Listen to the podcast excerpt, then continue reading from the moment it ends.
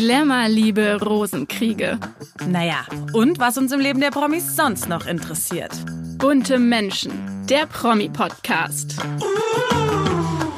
Hallo und herzlich willkommen zu einer neuen Folge Bunte Menschen. Ich bin Lilly Burger. Und ich bin Barbara Fischer. Wir beide sind Redakteurinnen bei Bunte. In unserer heutigen Folge spreche ich mit unserem Adelsexperten Stefan Platt über Prinz Harry. Er ist und bleibt das ewige Sorgenkind und hat aktuell viele Baustellen in seinem Leben und die besprechen wir gleich. Bevor es aber um unser Sorgenkind Harry geht, schauen wir mal, was diese Woche bei den Stars sonst so los war. Bunte Spotlight. Liebe Babsi, ich glaube, diese Woche haben uns ja zwei Promis besonders amüsiert. Verrat mir doch mal, welcher Prominente ein Lächeln in dein Gesicht gezaubert hat. Ja, ich muss wirklich sagen, ich habe laut gelacht und zwar wegen Sängerin und ich würde eigentlich sagen Superstar Adele. Wir kennen sie ja auch aus der Vergangenheit als ja sehr offenen und ehrlichen Menschen. Sie hat ja auch so ein bisschen diesen britischen Humor, ne, und sagt so, was sie denkt und ist auch manchmal so ein bisschen derbe und deswegen liebt man sie ja auch. Und jetzt hat sie wieder eine, finde ich, sehr intime Sache verraten. Sie ist ja immer noch in ihrer Residency in Las Vegas. Sie gibt da ja ihre ganzen Konzerte fast täglich und äh, da hat sie verraten, dass sie sich einen Hautpilz in der Leistengegend äh, zugelegt Uh, hat. Ja, pikant. gar nicht mal so angenehm, aber das ich würde mal schon sagen, witzige daran ist, wie der Pilz entstanden ist, nämlich durch unsere, die kennen wir ja alle, klassischen Bauchwächs-Banks-Unterwäsche.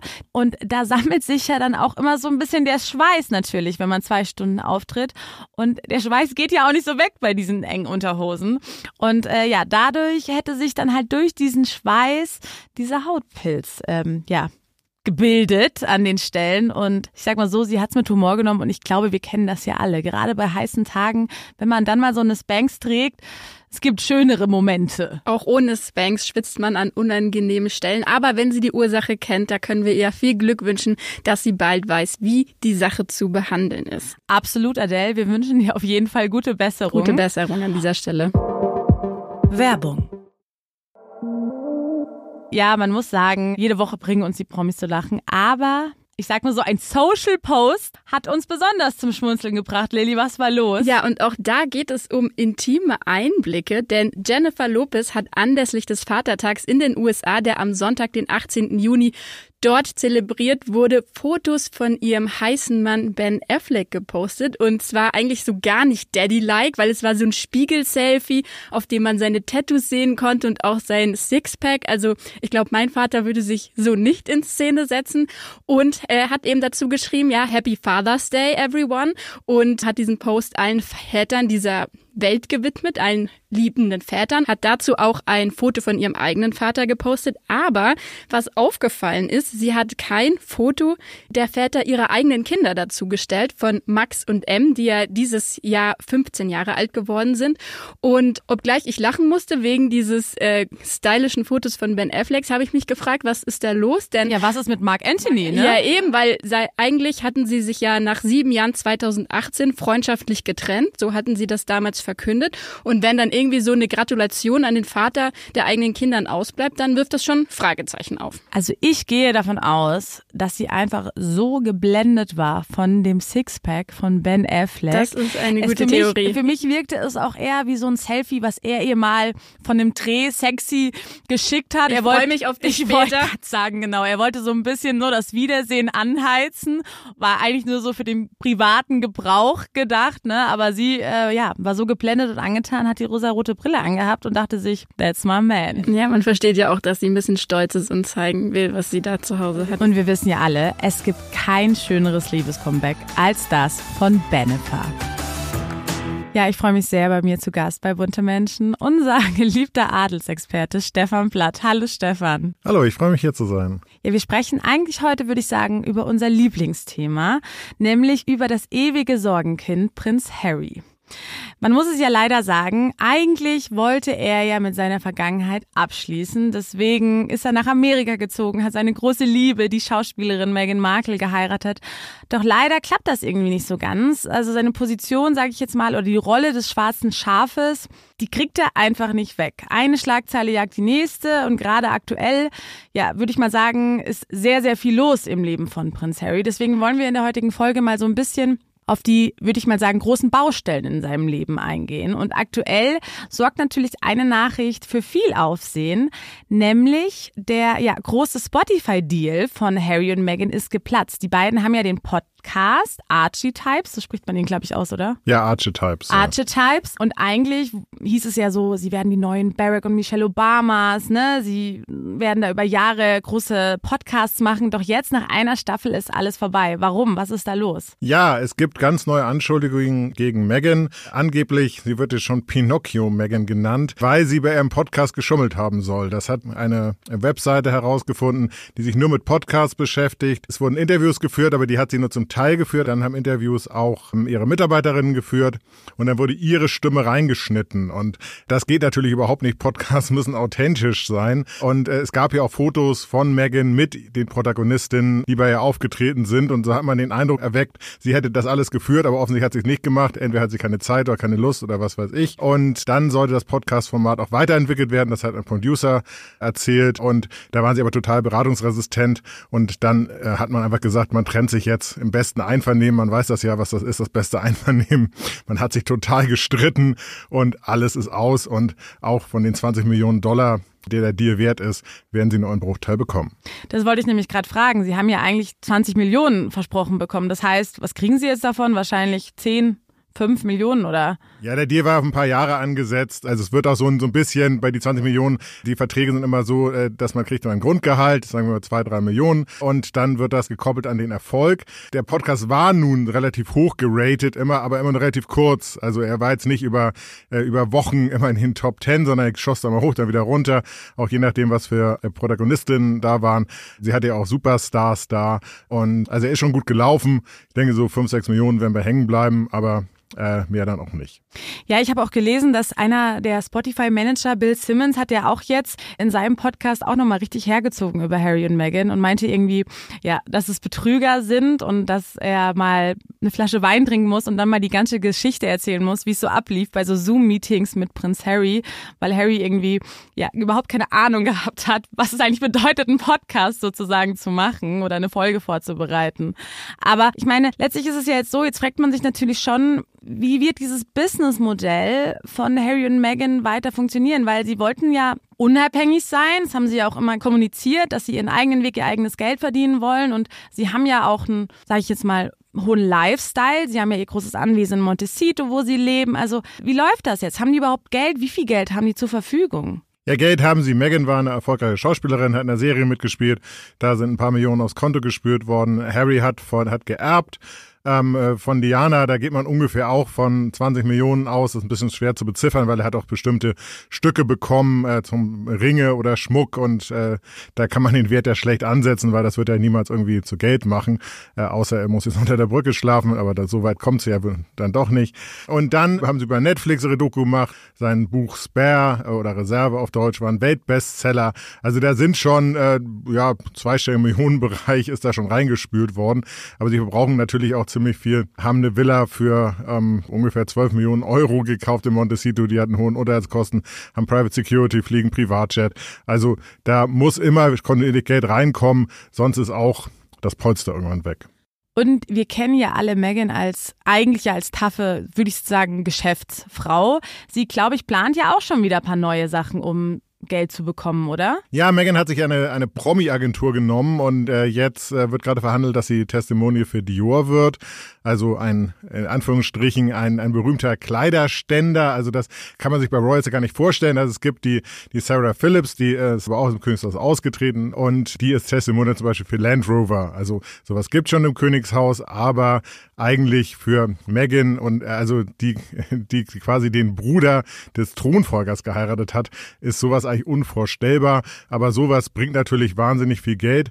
Aber dafür muss sie dann natürlich auch auf die Zielgruppe ansprechen. Und die Zielgruppe sind halt reiche, erfolgreiche ähm, Frauen oder auch Erbinnen, die meistens ein bisschen konservativer sind. Und Megan steht ja nun für äh, nicht so konservative Dinge, deswegen wird sie auch häufig angefeindet von den konservativen US-Amerikanern. Die Frage ist, passt das eigentlich, dass sie Testimonial für so ein Nobel-Label wird? Und glaubst du aber, dass dieses Businessmodell auf Dauer funktionieren wird bei den beiden, weil irgendwie hat man ja schon das Gefühl, am Anfang wird es immer alles so ja, hoch angepriesen, aber irgendwie läuft es dann ja am Schluss doch wieder nicht. Jetzt wie mit diesem Podcast, aber auch mit der Dokumentation. Also irgendwie alles verläuft dann doch am Schluss eher so in die negative Richtung. Ja, was immer funktioniert ist, wenn sie ähm, beide intern aus dem Königshaus ausplaudern. Also es war ja auch die Netflix-Doku, wahnsinnig gut funktioniert, das äh, Buch Reserve, wahnsinnig gut funktioniert.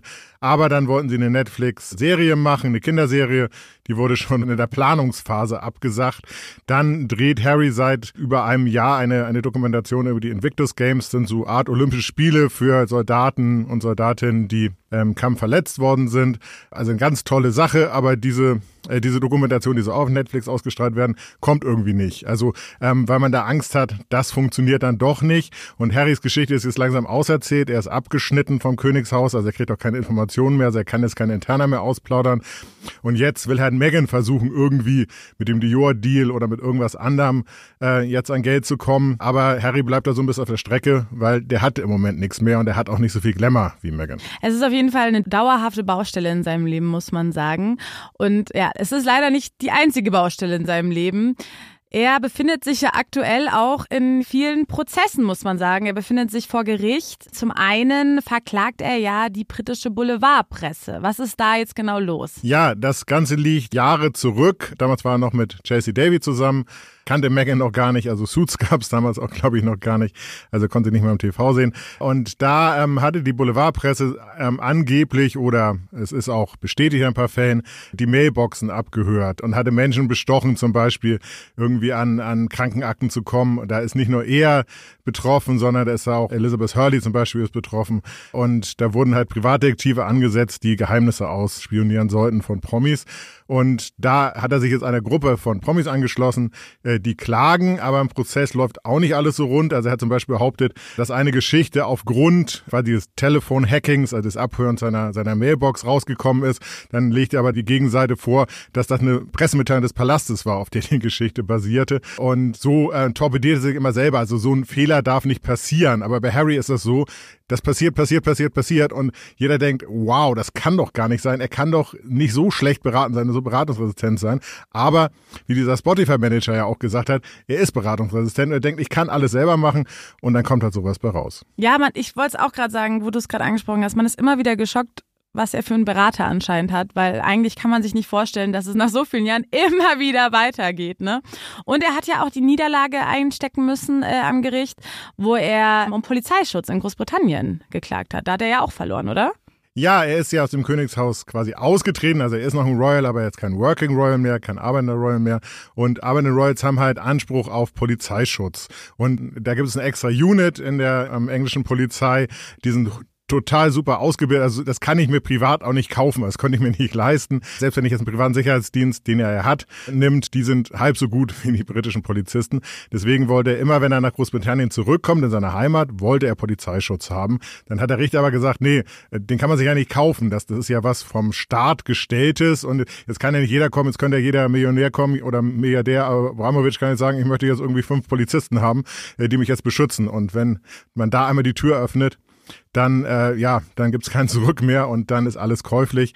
Und da hat er auch nicht nachgedacht. Das hätte man eigentlich auch vorher hätten ihm das die Rechtsberater sagen müssen hey Harry, das klappt nicht, lass es. Aber wie wird er denn jetzt eigentlich aktuell auch aufgenommen, wenn er jetzt gerade zum Beispiel jetzt wegen dem Prozess, also gegen die britische Boulevardpresse in England auftaucht, ne? Da ist er ja in England aufgetaucht, oder? Weil er ja zu Gericht muss. Ja, zweimal war Genau, also wie, wie ist denn da dann die Stimmung so vom Volk und auch von den Leuten im Gericht? Ja, ein bisschen ist man schon genervt von ihm. Also im Volk hat er auch nicht so den Rückhalt.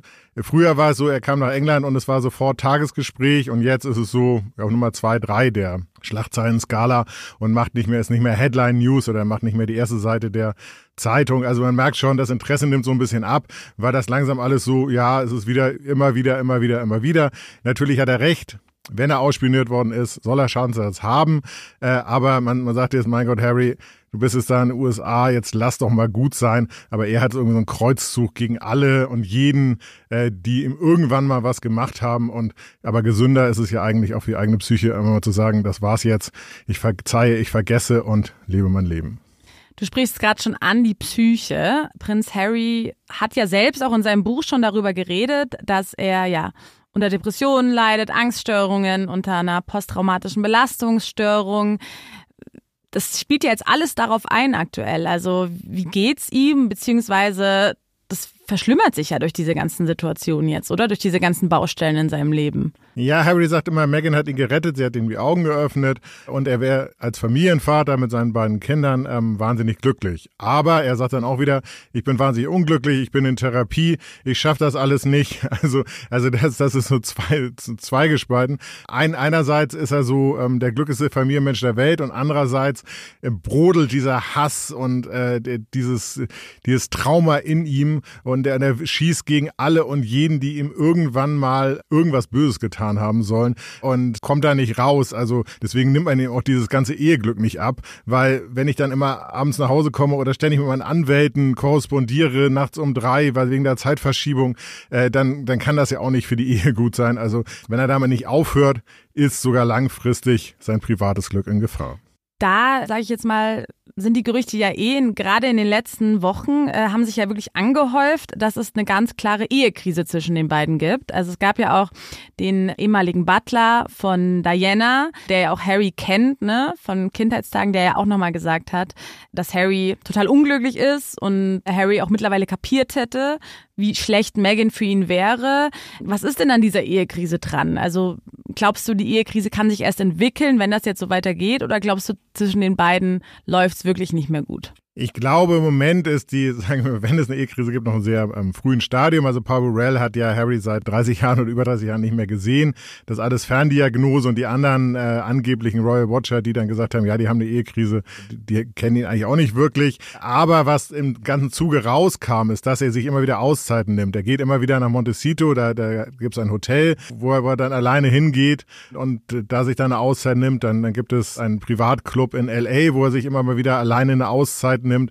Äh, also das zeigt, dass es ihm nicht gut geht und das zeigt, dass ihm vielleicht auch irgendwie sein Therapeut gesagt hat, du musst mal zu dir kommen, du musst mal über dich nachdenken, du musst mal alleine in nehmen. Er geht auch stundenlang irgendwie am Strand spazieren mit seinem Hund ist ja alles gesund und gut, aber in dieser ganzen Kombination merkt man, dass er irgendwas sucht, dass er irgendwie zu sich kommen muss. Und dann, wenn er anfängt nachzudenken, ist es alles so richtig. Und wenn man erstmal ins Denken kommt, weiß ja jeder, was dann passiert, äh, dann, kommt man nicht mehr ähm, raus. dann kommt man nicht mehr raus. Und ich glaube, in dem Zustand ist Harry gerade. Und er muss halt richtig abbiegen. Und wenn er falsch abbiegt, dann ist auch irgendwann seine Ehe kaputt. Und wenn er richtig abbiegt, kann er alles noch retten. Und was ja, glaube ich, jetzt auch noch ein größeres Problem werden könnte, ist, wenn er ja aus den USA ausgewiesen werden könnte, ne? Also es könnte ja passieren, oder? Weil paar Leute ja das vorhaben, gegen ihn sozusagen anzuklagen. Harry und Meghan gelten als äh, Freunde des US-Präsidenten und seiner Frau und sie haben sehr liberale Ansichten ähm, und da gibt's eine sehr starke konservative Strömung, die sich natürlich an den beiden stört. Die haben Meghan und Harry jetzt so ein bisschen als Bösewichte ausgemacht und da er wieder den riesigen Fehler gemacht hat, ins Spare zu schreiben, ja, ich habe Drogen genommen und hat das alles noch aufgelistet und so weiter und so fort, äh, ist jetzt die Frage, hat er das in seinem Visa-Antrag angegeben, als er eingereist ist? Und jetzt versucht eine, eine konservative Stiftung, versucht es diesen Visa-Antrag Antrag öffentlich zu machen. Darüber gibt es ein Gerichtsverfahren, das wird noch ein bisschen dauern.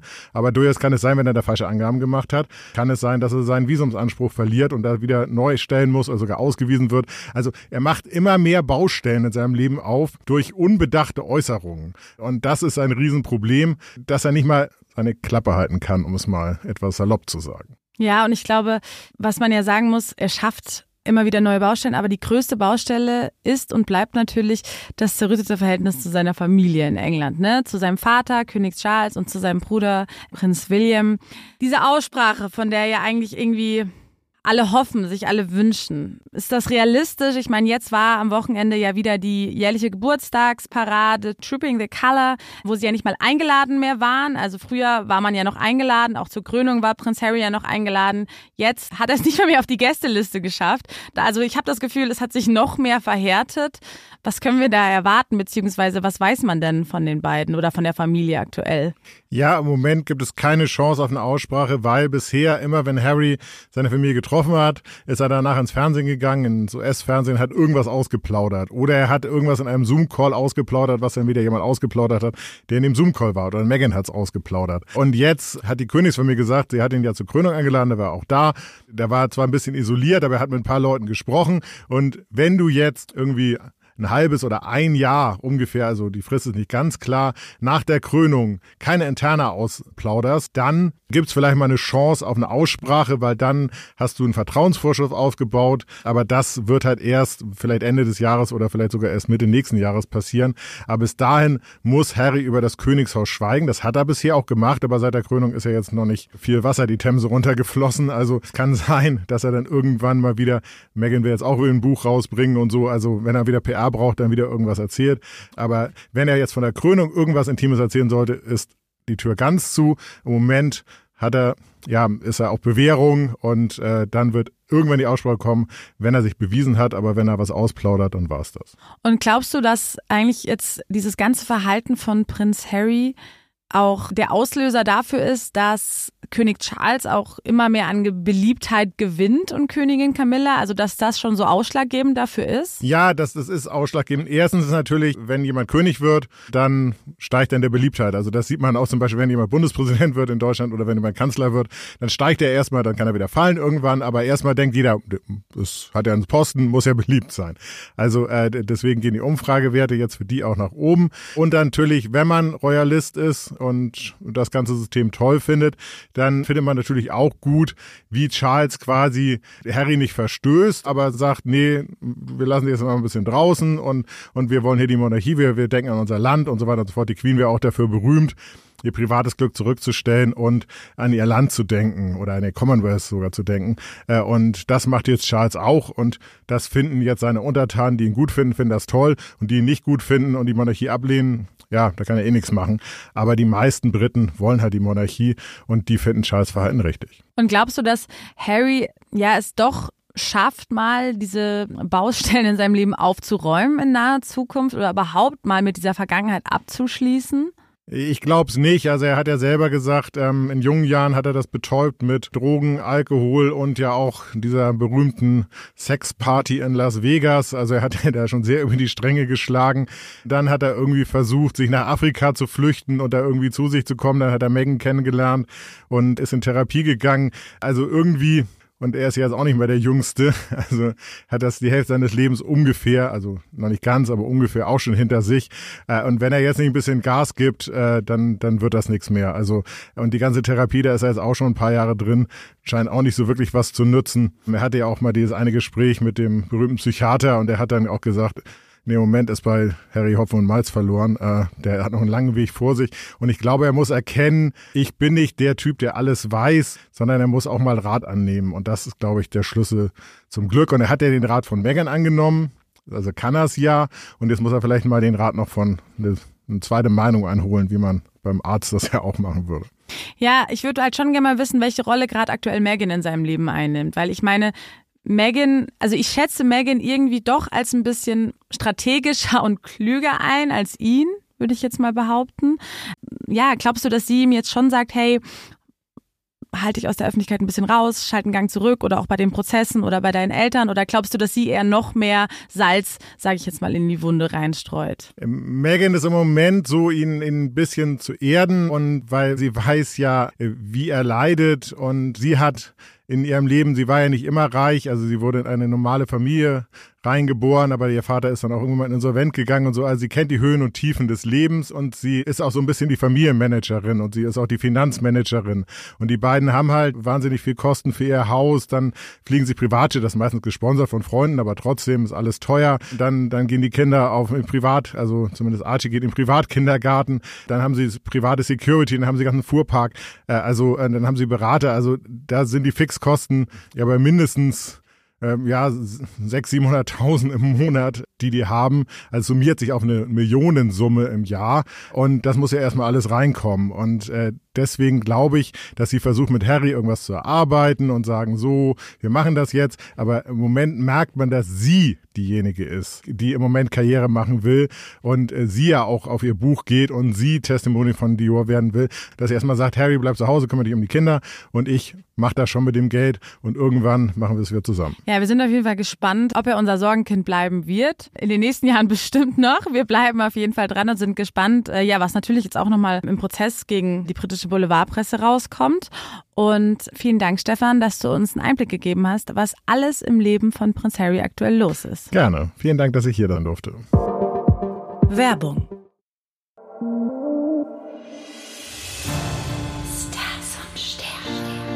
Oliver Pocher feiert am 18. Februar seinen 46. Geburtstag und ist damit von Sternzeichen Wassermann.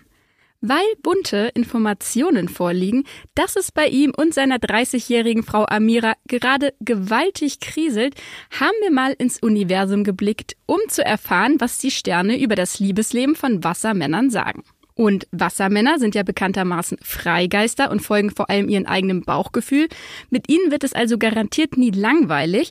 Und das zeichnet ja auch die Ehe zwischen Oliver und Amira Pocher aus. Es war immer so ein, was sich liebt, das neckt sich zwischen den beiden. Jetzt scheint Wassermann Olli aber endgültig über die Stränge geschlagen zu haben in seiner freimütigen Art. Er lästerte zum Beispiel über sie, sie sei viel zu dünn, habe nichts mehr auf den Rippen, sodass ihr Umfeld sogar sagt, die Ehe ist am Ende Amira will nicht mehr. In der nächsten Woche stehen Venus und Mars im feurigen Löwen. Das heißt, die beiden Planeten sorgen bei Wassermännern dafür, dass es in der Liebe spannend bleibt. Im Fall Oliver Pocher aber jetzt wohl nicht im besten Sinne. Das Bedürfnis sowohl von ihm als auch von ihr, gerne im Zentrum des Interesses zu stehen, scheint nun dazu geführt zu haben, dass sie sich selbst aus den Augen verloren haben. Unser Tipp also an den Wassermann Oliver Pocher, Mars steht im Löwen. Das macht besonders aktiv und hilft dabei, etwas zu lernen. Wenn die Ehe zu Amira also noch gerettet werden soll, ihr jetzt am besten gut zuhören, um zu begreifen, was ihre Bedürfnisse sind. Daraus lassen sich konkrete Lösungsansätze entwickeln, wie zum Beispiel wöchentliche Dates, während derer man ohne Ablenkung die Anwesenheit des Partners genießt. Das war's auch schon wieder mit einer neuen Folge Bunte Menschen. Abonniert uns auf Spotify, Apple Podcasts und Co., damit ihr keine Folge mehr verpasst. Ja, und hinterlasst uns unbedingt eine Bewertung. Darüber würden wir uns richtig doll freuen. Und ja, wenn ihr weitere Anregungen oder Wünsche habt, vielleicht zu einem Thema oder auch zu einem prominenten Gast, dann schreibt uns einfach entweder per Mail an buntemenschen.burda.com, alles zusammengeschrieben, oder per Direct Message an unseren Instagram-Kanal an bunte-magazin. Ich freue mich auf nächste Woche. Bis dahin. Tschüss. Jeden Donnerstag. Bunte Menschen. Der Promi-Podcast.